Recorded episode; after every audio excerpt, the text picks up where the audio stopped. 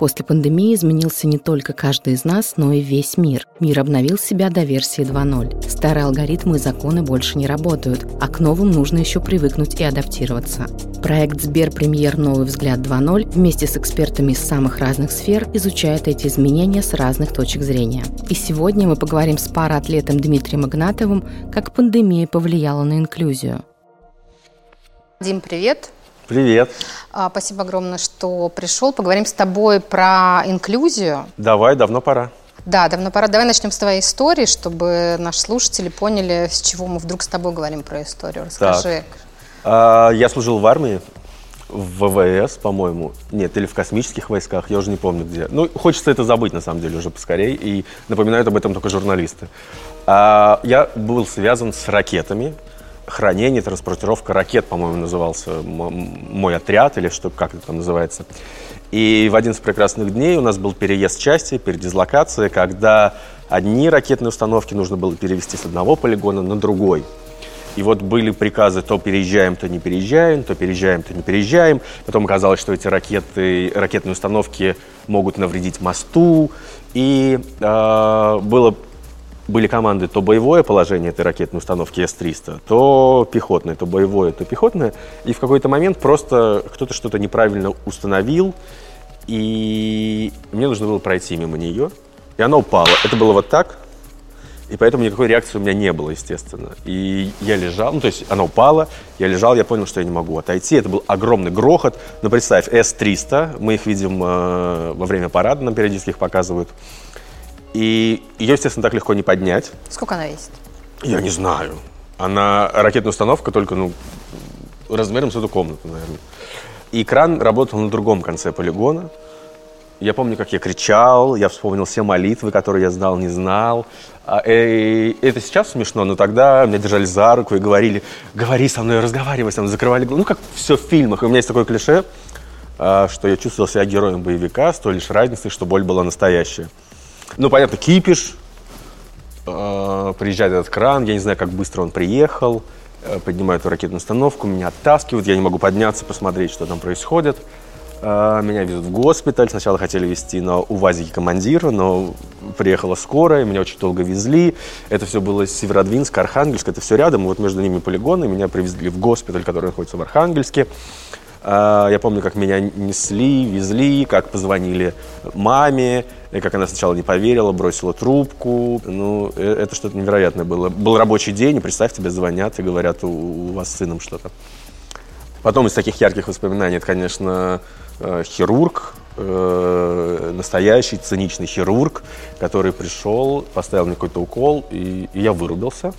И потом уже проснулся в таком расфокусе я увидел маму, которая сказала мне, у тебя все будет самое лучшее, не переживай, займись восстановлением. Они за ночь приехали, то есть они все бросили, она взяла отца, они быстро домчались до Архангельска.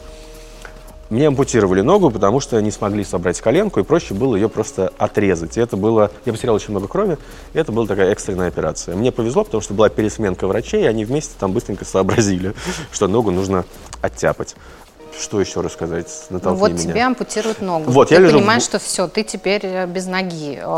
Всегда ли ты был такой жизнерадостный, жизнеутверждающий? Да, я, я всегда был э, веселым э, и жизнерадостным. И многие люди, ставя себя на мое место, говорят, почему ты не спился, почему ты не расстроился. И я устал от этих разговоров э, с журналистами, когда они постоянно мне говорят, ну ты врешь, ты врешь, или какие-то психологи мне что-то пытаются объяснить. В госпитале мне снились фашисты, э, и, как объяснил потом э, психолог или психотерапевт, они ассоциируются вот с э, болью и какими-то страданиями. Я летал с ними где-то в самолете, сражался с ними, я был таким э, реальным героем этого боевика. Ну, я все дорисовал себе. И потом, когда этот э, специалист вышел из палаты, он сказал моей бабушке, бабушка приехала поддержать меня, что, кажется, это мне нужен психолог, а не этому парню. У него все в порядке, и все будет классно. Но у меня все в порядке, и все классно. Ты сразу принял эту ситуацию? Прям вообще не было никакой адаптации? Вот, ты напоминаешь мне одного из этих психологов. А, ну, понятно, что у тебя нет ноги, и ты там такой, типа, ой, и чё? А потом ты понимаешь, что 21 век, ты вроде был журналистом и снимал какие-то фильмы и репортажи, и читал книги про технологии. Потом э, в 2012 году только появились соцсети такие популярные, да, и ты по хэштегам там вбивал название протеза, смотрел, как живут люди, и понимал, что они живут абсолютно полноценной жизнью. И сейчас я такая некая ролевая модель э, для многих людей с инвалидностью. Мне постоянно об этом пишут. А когда это случилось? Сколько лет назад? Это был 12 год, это были летние Паралимпийские игры в Лондоне. Почему я это помню? Потому что я лежал в госпитале и как раз смотрел и думал, как бы классно подружиться с этими пацанами и девчонками. И сейчас они все мои друзья. Мало того, в этом году я освещал Паралимпийские игры в Пекине. В Пекине, не в Пекине, а в Токио. В Пекине будет зимний сейчас, через полгода. И всем все понравилось, было классно. За эти 9 лет ты чувствуешь, что общество изменилось и с э, социальной точки зрения к отношению к людям с инвалидностью и доступная среда, например? Знаешь, я не могу тебе сказать а, про доступную среду, потому что я не использую коляску. Это больше доступная среда, нужна больше для этих ребят, потому что куда-то надо подъехать, куда-то зайти. Мне самое главное, чтобы где-то были поручни и было не скользко зимой. Я просто не знаю, насколько откровенно и мы должны об этом говорить, откровенно. но все движется с, со скоростью улитки. И, ну, я не знаю, если мы сейчас выйдем с тобой на улицу и спросим людей назвать там имена паралимпийцев, которыми мы как бы гордимся, тебе никто не назовет. Мало того, на летних играх мы болели за фигурное катание и биатлон. Это говорит о многом. То есть э, я не знаю, что происходит, наверное, потому что э, людям не рассказывают про людей с инвалидностью, они не видят, их не снимают в рекламе. Э, вот только ты в своем паблике там что-то делаешь, и, и я, ну еще какие-то наши друзья и приятели, и все, больше э, это никому не надо. Или это нужно будет, когда позвонят из АП, например, как было с Паралимпийскими играми. Ну, прямо за 9 лет вообще ничего не поменялось? Ну, я не знаю, вот сейчас меня позвали помогать Департамент труда и соцзащиты города Москвы, и что-то мы там пытаемся делать что-то советуем людям. Окей, да, мы, ну, меняется, но это очень медленно. Люди стали с инвалидностью заводить э, социальные сети и рассказывать о себе. Это очень здорово, и, и это тоже кого-то мотивирует. Мне практически каждый день пишут, что, чувак, благодаря тебе, там вот недавно был заплыв в Босфор, две или три недели назад, и меня очень много людей отметило. Типа, чувак, благодаря тебе мы его переплыли. Спасибо, ты нас очень мотивируешь, и это очень здорово и классно.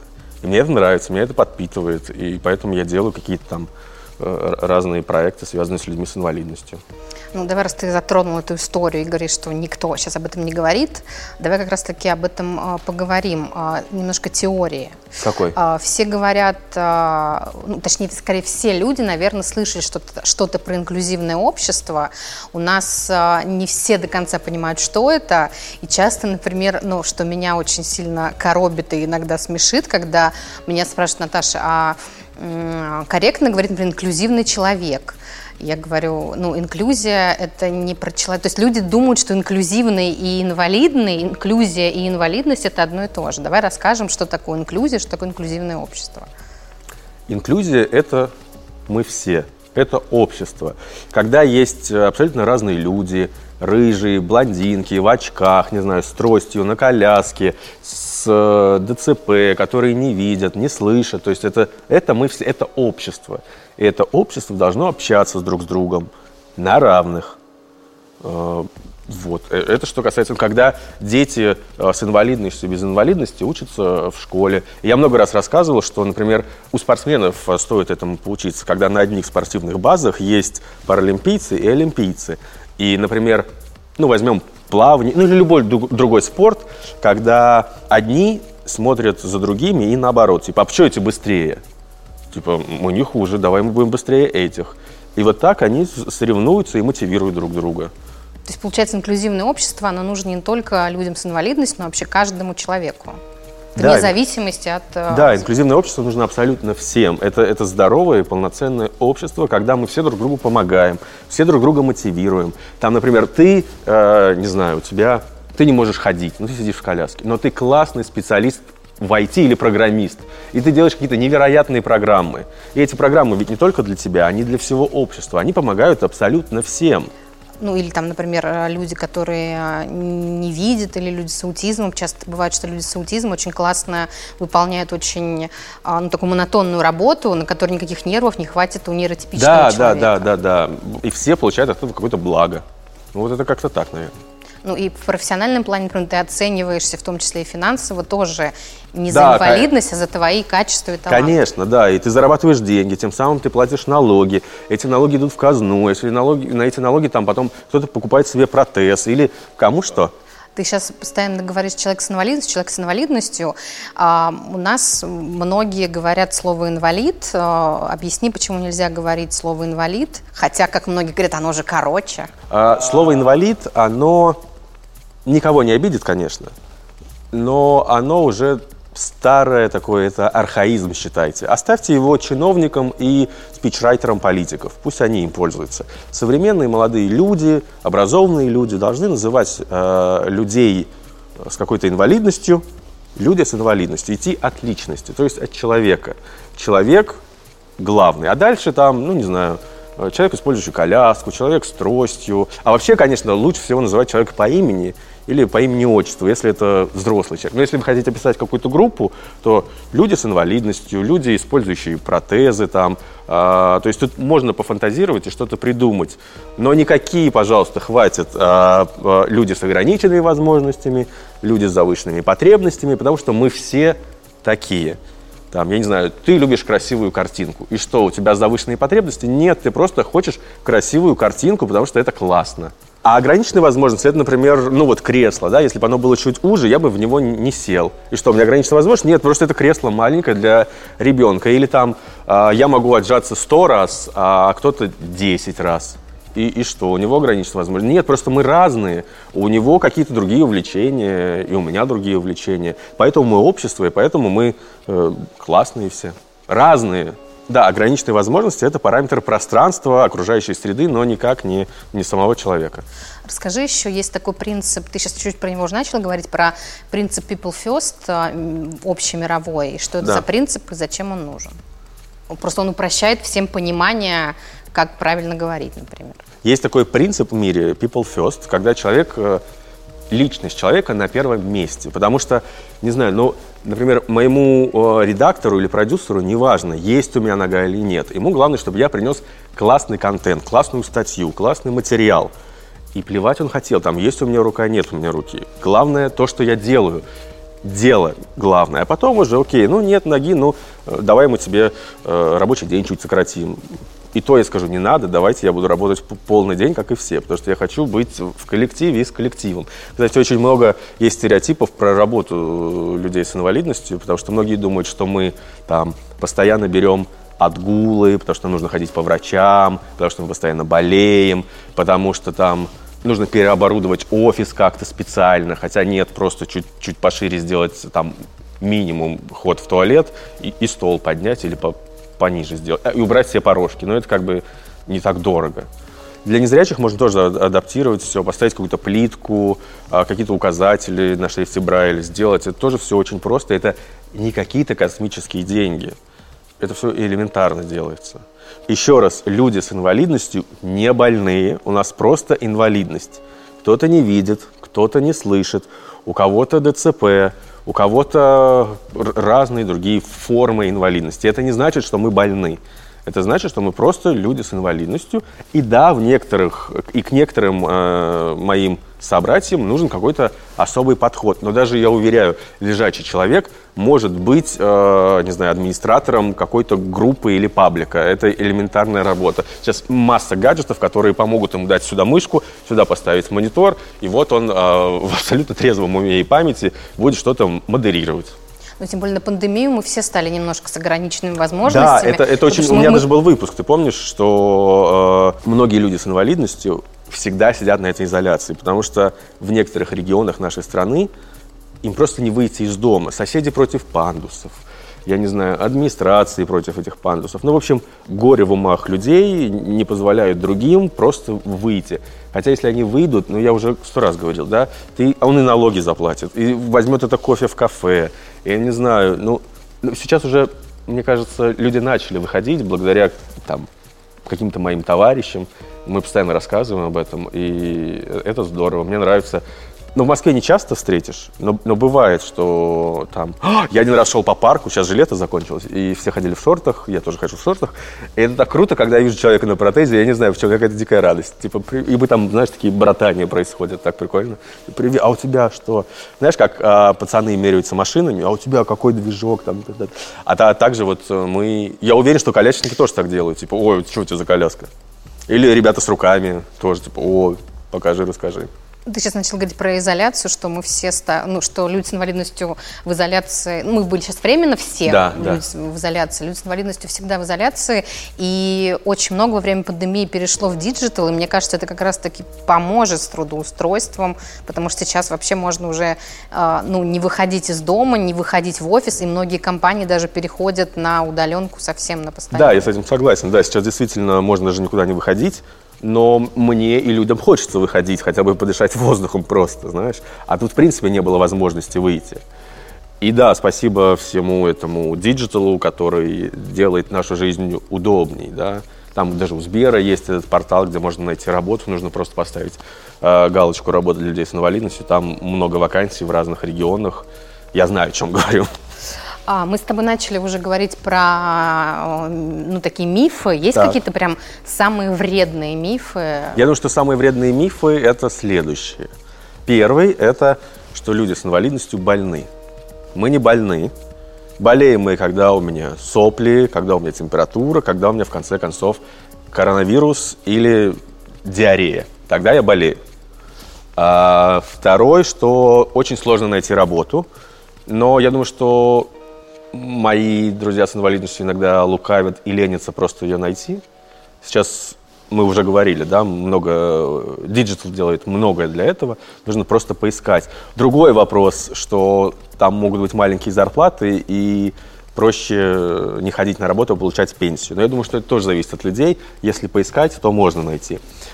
Еще один из разряда того, что вот мы все несчастные, постоянно плачем, что у нас все плохо, что мы бедные, несчастные. Нет, люди с инвалидностью обычно такие же люди, как мы все. У нас такие же проблемы. Кого-то бросил там молодой человек, кого-то девчонка. Кто-то, э, я не знаю, там, уволили с работы. Кто-то там, ну не знаю, попал в ДТП и, или там какие-то семейные проблемы. Все одно и то же. А, ну и про счастье, естественно, да, мы счастливы, э, когда мы влюбляемся, мы счастливы, у нас рождаются дети, люди с инвалидностью создают семьи, и не обязательно, чтобы эта пара была человек с инвалидностью и человек с инвалидностью. Нет, есть масса примеров, когда э, люди встречаются, когда люди встречаются и все, разные, с разными инвалидностями и без. Главное, чтобы была любовь и чувство. Мы также занимаемся сексом. Э, мы также ходим в магазины, в кино. Я, кстати, очень часто начал встречать в Москве в клубах э, людей на коляске. Недавно в Мутаборе была девочка, и она, правда, очень сильно всем мешала, потому что были огромные очереди. Ее нужно было везде возить, но при этом к ней очень с любовью и тепло относились. Все понимают, что... И мне нравится, что молодежь очень классно реагирует на нас. И им интересно. И они, там были лестницы, они даже ее таскали. И мало того, мне сказали, что она очень часто ходит на техно-вечеринки. Мне кажется, это классно. И многие думают, что нам нужны только базовые потребности. Ну, вот по маслу, по этой пирамиде. Но на самом деле нет. Мы также ходим в театры, в кино. Я думаю, многие э, встречали в кино. Есть даже специальные места для колясок. Мне кажется, это очень классно. А, ну, то есть мы, мы живем абсолютно такой же жизнью, как и все. Не нужно делить на людей с инвалидностью и без инвалидности. Нужно просто уважать друг друга, и все. Ну и это очень странно, что это приходится объяснять в 21 веке, но мне кажется, что в этом виновата как раз-таки это страшное слово «инвалид», потому что ты говоришь... Да, возможно в этом, возможно в наших проблемах с коммуникацией завязано слово «инвалид», потому что оно такое страшное, да? Ты, когда говоришь «инвалид», представляешь себе, там, не знаю, попрошайку с площади трех вокзалов и, или какого-нибудь в принципе попрошайку. Но нет – мы иногда устраиваем сборы денег, но это, как правило, делают какие-то федеральные каналы или общественные организации. Но вот так, чтобы ходить и просить денег, нет. И людям нужно чаще показывать, что вот мы такие классные, мы модные, мы там читаем книжки, я не знаю что, смотрим классные документальные фильмы, едим попкорн со всей семьей, не знаю, ходим в гости друг к другу. А, и вот как раз, ну, я про будущее сейчас, да, а, когда ребенок спрашивает у мамы, мама, что с дядей или с тетей, почему она не похожа на меня или на тебя, нужно объяснить, что, ну, есть люди с инвалидностью, и там, что э, они такие же, как и ты, просто вот э, у кого-то нет руки, или кто-то в коляске, или кто-то с тростью, да. У меня был случай недавно, я каждое утро захожу в кофейню в доме, беру кофе или завтракаю там со своим псом. Ну, у нас такая традиция. И, в принципе, меня все там знают, и тут какие-то новые люди появились. И пока я ждал мой кофе, я слышу, что ребенок у мамы спрашивает, типа, мама, мама, что с дядей? Мама вообще нормальная тетка, берет ребенка и подходит ко мне. Типа, здрасте, здрасте. Я не знаю, что с вами. Ну, то есть я вижу, что у вас протез, но я не понимаю, как объяснить. Можете рассказать моему ребенку, чтобы он понял? Но я ему рассказал, что вот я потерял ногу в армии, теперь это протез, я похож на героя из твоих комиксов, которые ты смотришь, или фильмов. У меня есть пес, я здесь живу, и каждое утро я захожу здесь за кофе, меня никто не, боится, и я классный, я спортсмен. Он такой, вау, классно, я понял, пойду расскажу пацанам. Вот такая история. Так нужно э, объяснять. Если ты что-то не знаешь, не нужно, можно, во-первых, прогуглить, а можно просто спросить. Если там человек не торопится, то он в любом случае тебе что-то расскажет. Да? Это так же, как у вас спрашивают, э, куда пройти там. Если вы не торопитесь, вы можете заглянуть в карту и сказать, ой, блин, тебе вот за угол зайти, и вот там это кофейня или это место. А если торопишься, сказать, ну извини, и, и убежишь. Есть исследования даже, американские исследования, по-моему, Центр Кеннеди делал, что у детей вообще восприятие всего, что они видят Но они как данность. могут там придумать. Как, нет, как, как данность. То есть если дети с а, маленького возраста будут видеть людей с инвалидностью, Так вот поэтому инклюзия и нужна, когда в школе все вместе. И вот э, на этой волне это будет абсолютной нормой. Помните, когда-то в древности сжигали рыжих на кострах? Сейчас мы не сжигаем рыжих. И очкариков не называем очкариками. Сейчас очки стоят бешеных денег приличные. Я хотела еще про детей. Давай. Есть, э, ну, родители, вот в твоем общении, они все-таки ну, были такие случаи, что родитель, там, не знаю, переходил на другую сторону дороги или закрывал ребенку глаза? Да, у меня были случаи, когда родители закрывали ребенку глаза, и я вообще не понимаю, почему это происходит. А у меня даже один был случай, я так расстроился, я ехал на какую-то съемку в метро, я опаздывал, и рядом со мной было свободное место. Зашла девушка, она хотела туда сесть, она увидела меня, не села и ушла. Я подумал, от меня воняет, но я вылил на себя литр одеколона, и я понимал, что меня не может вонять. Потому, потому что, может, я как-то стрёмно выгляжу, но я был одет хорошо. Не как с собакой гуляю, а нормально. И я тоже подумал, хм, странно. Чего она меня испугалась? Поэтому, если эта девушка где-то еще здесь видит меня, то, пожалуйста, что, пожалуйста? Сядь со мной. Сядь, сядь со мной рядышком. Ну, как себя э, человеку без инвалидности вести с человеком с инвалидностью? Если а как вот... ты вот, например, ну если супер э, хочется помочь, там, не знаю, дать эти несчастные э, деньги или там еще что-нибудь, э, как корректно все это делать? Вот Точно у тебя, так же... у тебя был случай еще тоже феерический, ты мне рассказывал, когда тебя просто взяли по, э, под, под руки и просто потащили. понесли. Это да, же... ну а, а, а часто так же, как с обычными людьми. Ну что, ты вот подойдешь к нему и скажешь, на тебе деньги? Нет, ты ему дашь деньги, если он тебя их попросит. Поэтому тут все очень просто. Смотри, если тебя ни о чем не просили, не помогай. Но если человек упал, и ты видишь, что ему нужна помощь, ты, конечно, подойди, спроси, нужно ли помочь. А вообще в целом, если что-то случилось там, если тебе хочется как-то помочь, что-то сказать, то ты подойди и спроси, типа, нужна ли какая-то помощь. Тебе скажут, да или нет. Если да, то тебе дадут какую-то инструкцию. Если ты не понял, потому что разные инвалидности бывают, переспроси, тебе еще раз скажут. Будь терпелив, тебе все объяснят, все подскажут. А второе, э, что если тебе что-то интересно, то опять же подойди и спроси. Слушайте, у вас есть время, можете мне объяснить, как эта штука работает? Или там но это очень часто подходят люди и начинают, э, тоже немножко подбешивают, особенно когда у тебя нет времени. А вот у меня в ноге стоит эндопротез, и начинают рассказывать чувак, у меня ноги нет, что ты мне про свой эндопротез рассказываешь? Конечно, я понимаю, что ему хочется поделиться и что-то рассказать, но если у меня есть время, то я как бы стараюсь, да, да, о, прикольно, классно, о, ничего себе. А если нет, то я типа, найдите в Инстаграме или Фейсбуке, напишите, и потом пообщаемся. То есть единое правило, если все упростить, то общаться как с людьми без инвалидности, как да. с самим собой. Да, общаться как абсолютно со всеми. Потому что, например, а, то же самое, ну, там, например, в общении с незрячими людьми есть все-таки какие-то правила. Например, когда ты подходишь, ты говоришь... Да, ты должен назвать... Ну да, ты можешь есть, вот это есть, вот... есть разные нюансы, но они... Это, это нюансы, которые, э, если ты будешь просто вежлив, они как бы... Ну, например, если человек не видит, то ты должен прийти в компанию к этому человеку прийти, или если он стоит, и представить, сказать там, я Дима. Если ты отходишь, то говоришь, я, я ушел, это был с вами был Дмитрий Игнатов, условно, да? Или там со мной пришла Маша и Таня. А, говорить такому человеку, смотри, видишь, абсолютно нормально. Ровно так же, как и человеку на коляске или с протезом сказать, побежали, пойдем, это нормально. Человеку, который не слышит, ну, тут, наверное, сложнее сказать. Слышишь? Он не услышит в любом случае. Не нужно стесняться. Если вы что-то не то ляпнули, ну и что? Что вы первый раз что-то не то ляпнули в жизни своей? Я думаю, нет. Э, никто вас не осудит, потому что ну, если что-то новое, мы все же, когда там у нас что-то новое, там, когда первый раз э, вы занимались любовью, у вас что было, все блестяще и классно? Ну, не, не, нет, наверное. Вы как-то там притирали друг к другу, чтобы совершить акт любви. А, с девушками у тебя, ты тоже мне рассказывал, что а, есть те, кто боятся, а есть наоборот те, кто... Я говорю, что кто-то боится? Ну, в принципе, всем интересно просто, как. Мне кажется, что девушкам интересна не моя нога, и мне хочется об этом думать, а что я как э, какая-то личность. Моя нога интересна какому-то механику. Вот это бы, наверное, интересно. И он подойдет ко мне, давай разберем. Или там, а в чем у тебя скрипит или не скрипит? Вот да. А при, при знакомствах каких-то, ну, нет. То есть нет такого, что протез мешал твоей личной жизни?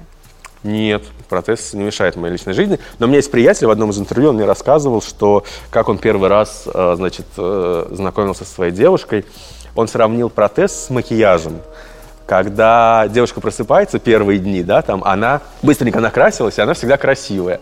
А он прятал протез под кровать и старался проснуться раньше нее, чтобы надеть его, и он, оп, вот всегда с протезом.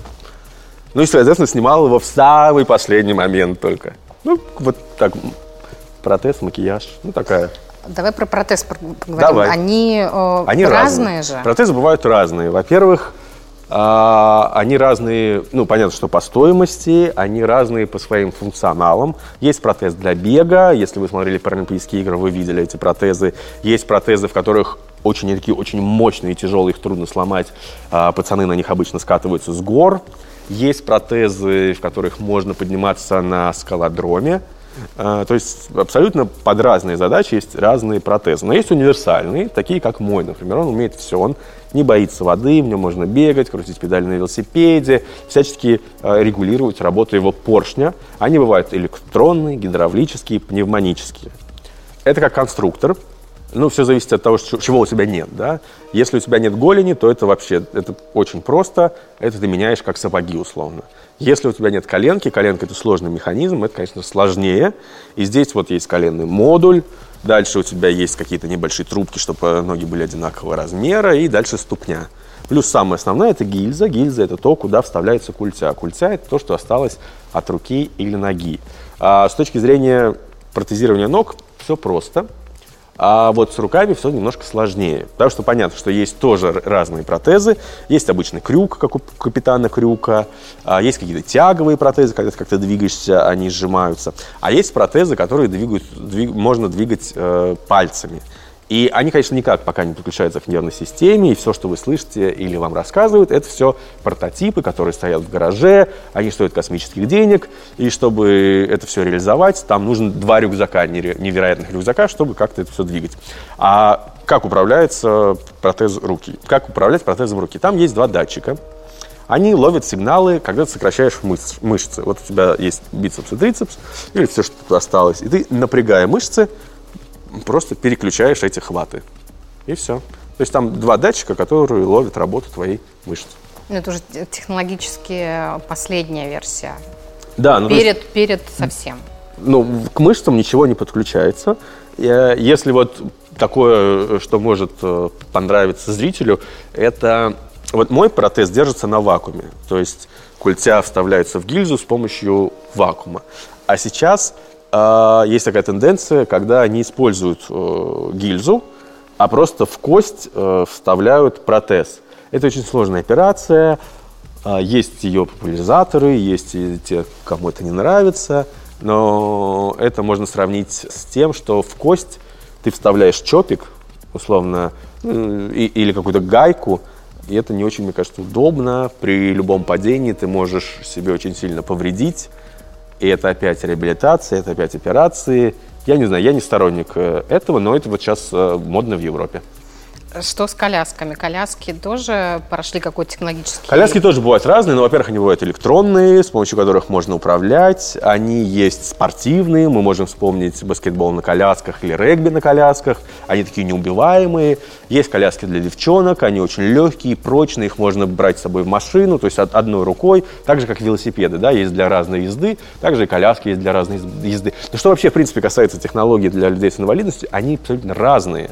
А, на любой карман, а, ну, на любой бюджет а, и под любые запросы. Есть программы, которые помогают людям, которые не видят, слышать э, текст или там как- как-то работать. Мы знаем массу таких э, людей, они тоже все дружат, кстати, со Сбербанком.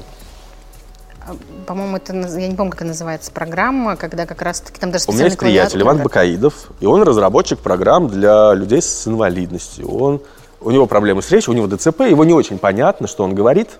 И, в принципе, он и не хочет, чтобы его понимали. Ну нет, он хочет, конечно, но он облегчает нам жизнь. Он создает специальные программы, где он пишет, у него специальная болталка. Я у него так интервью брал, я ему отправил вопросы, он быстренько поотвечал мне на них, и я получил какой-то текст. И вот, э, а тоже человек с инвалидностью, казалось бы, он помог себе, а на самом деле помог большому количеству людей с вот этой программой. Ну, у тебя еще есть один друг э, Толь Попко, наш общий с тобой друг, который, например, помогал адаптировать сайт Сбера. Да, он, кстати, вот Расскажи, тоже, у меня есть тоже. приятель Анатолий Попко, который тоже вместе со мной в этом особенном банке друзей Сбербанка, он помогал э, компании адаптировать приложение банка для людей, которые не видят. Это очень классно. Оно там теперь умеет говорить, по-моему. И, ну да, да, умеет говорить. Это прикольно. То есть получается, что люди с инвалидностью помогают не только себе, но так и... я изначально, мы с этого начали, что мы все разные. У нас у всех разные увлечения, возможности и знания. Поэтому нам интересно друг с другом, потому что я что-то новое узнаю от тебя, ты что-то новое узнаешь от меня. И это ведь классно. А, и, и вот, да, люди с инвалидностью, казалось бы, которым общество ну, недостаточно хорошо относится, как мне кажется, да. Иногда вон там их, детей не пускают на детские площадки, детей с инвалидностью выгоняют с этих площадок, не пускают в аквапарки, непонятно почему. А оказывается, вот мы все можем помогать друг другу. Нужно просто, ну не знаю, не то что подход найти, а просто дать шанс человеку заниматься каким-то любимым делом. Ну ты же понимаешь, почему происходят такие случаи? Потому что мы не знаем, как общаться мы не знаем, как общаться, мы не знаем, как реагировать.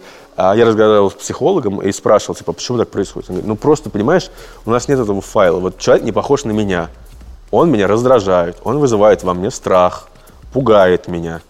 И у меня какая-то идет защитная реакция. А когда он еще не говорит, ну или плохо говорит, много ребят с ДЦП и вообще с проблемами речи, ну с инвалидностью по, по какой-то речи, путают с алкоголиками и наркоманами. И есть случаи, когда их просто за это били. И это ужасно. Даже с таксистом было, помнишь, случай с таксистом? И да, недавно случай с таксистом, когда женщина не хотела ехать с водителем с инвалидностью, потому что он пьяный. А, а он не был пьяный, он просто так разговаривал. Я обожаю, когда за мной приезжают ребята, которые э, не слышат вот эту табличку. Я чувствую, о, меня свой везет, мне прикольно. А еще когда в шортах, такой вообще у нас какая-то коммуникация. Типа, о, привет, привет. Понятно, что мы общаемся там через э, приложение или через заметки, что мне нужно вот не доезжая вот здесь остановись. Но все равно э, я чувствую, о, класс. Я хочу сделать интервью с таким человеком. Ну вот я человек без инвалидности, но мне тоже круто, когда, когда я вижу, что водитель а, не слышит, и а они очень быть... хорошо артикуляцию понимают. И мне тоже супер приятно, да. что... Или когда, а когда девчонки, э, которые тоже не слышат, э, работают э, в магазинах одежды, и они через маску там даже понимают, что ты им говоришь. Они там пакет тебе говорят или еще что-то. Я периодически провожу в разных компаниях какие-то тренинги для, и рассказываю, как общаться с людьми с инвалидностью. И мне очень хочется, чтобы какая-то компания, которая занимается перевозками, э, позвала меня. Потому что есть случаи, когда девчонки на колясках вызывают себе такси, а приезжает водитель и говорит, я тебя не повезу. Это что, мне вставать, коляску перекладывать? иди-ка ты куда подальше. Такое бывает тоже. Но есть как негативные случаи, так и позитивные. Но почему-то мы с вами больше знаем негативных случаев, потому что они говорят громче. Ну вот прошли Паралимпийские игры, мы сыграли, э, завоевали большое количество медалей, лучше, чем во все годы до этого. Сейчас неделю поговорим об этом и забудем.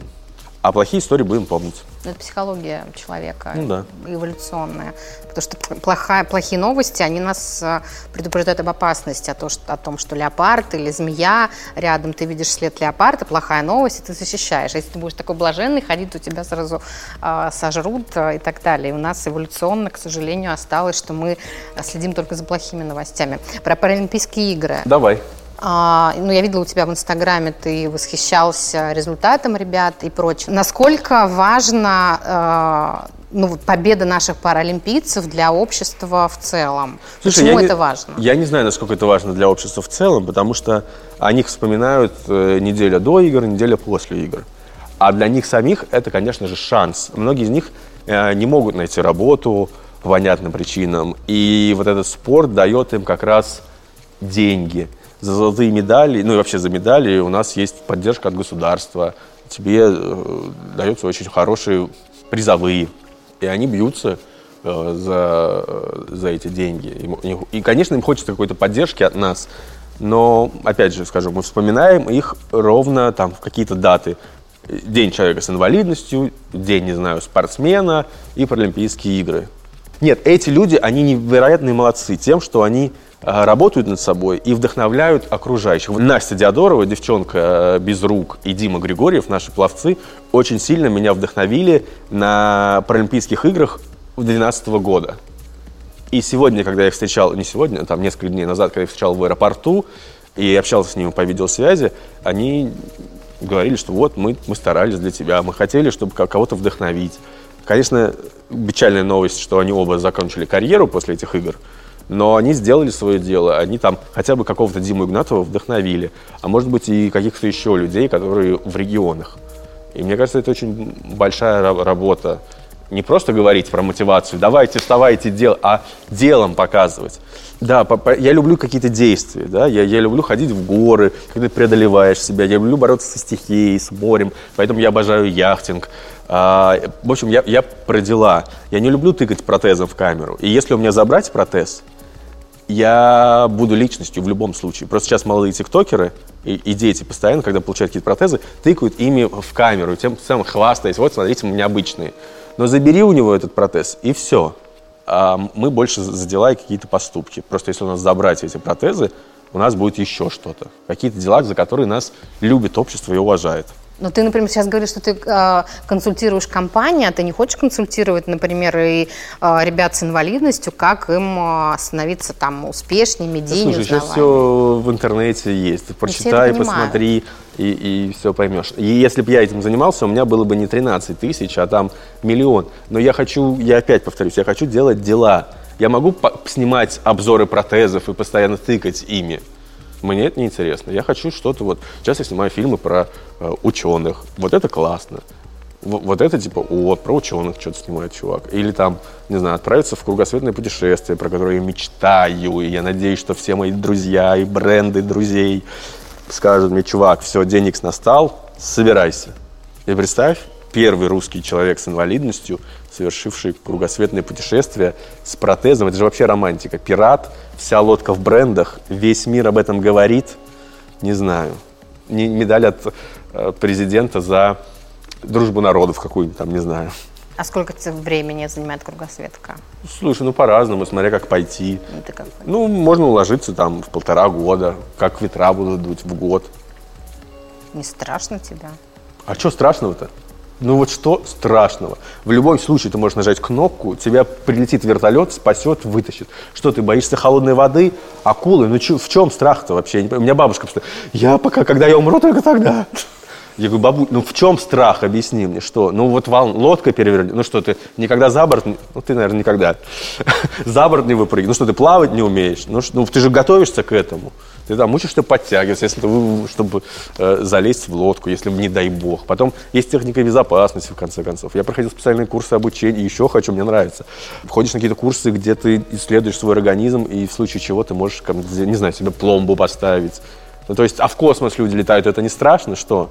Там-то страшнее, там за тобой никто, кроме инопланетян или, не знаю, с темной стороны Луны кто-то может прилететь, единственный вариант. А здесь что у тебя? Рыбы, там суша, там суша. Ну, окей, ее нет, но в любом случае нажимаешь кнопку, там через час-два вертолет или какой-то катер, судно придет за тобой. Потом технологии настолько ушли вперед и, и, и средства всякие разные, что ты можешь там пробоину какую-то быстренько залатать, и ты даже не заметишь, что там была какая-то пробоина. Потому что средства связи есть. Алло. Ну, в чем страх? А в космос не хочешь? В космос нет, меня не возьмут. Почему? Не знаю, там, наверное, ноги нужны. Ну, а есть какие-то ограничения? Я не... Ну, а что, ты знаешь хоть одного безногого космонавта? Ну, Или я космонавта с человека, который в кругосветке был, не знаю ни одного без ноги. Не хочешь быть первым? Я с этого и начал. В космосе. А, в... Но космос мне не интересен. Я посмотрел «Интерстеллар», все понял, сходил в музей космонавтики, окей. Что еще? Это был подкаст «Сберпремьер. Новый взгляд 2.0», и мы рассуждали о том, как пандемия повлияла на инклюзию.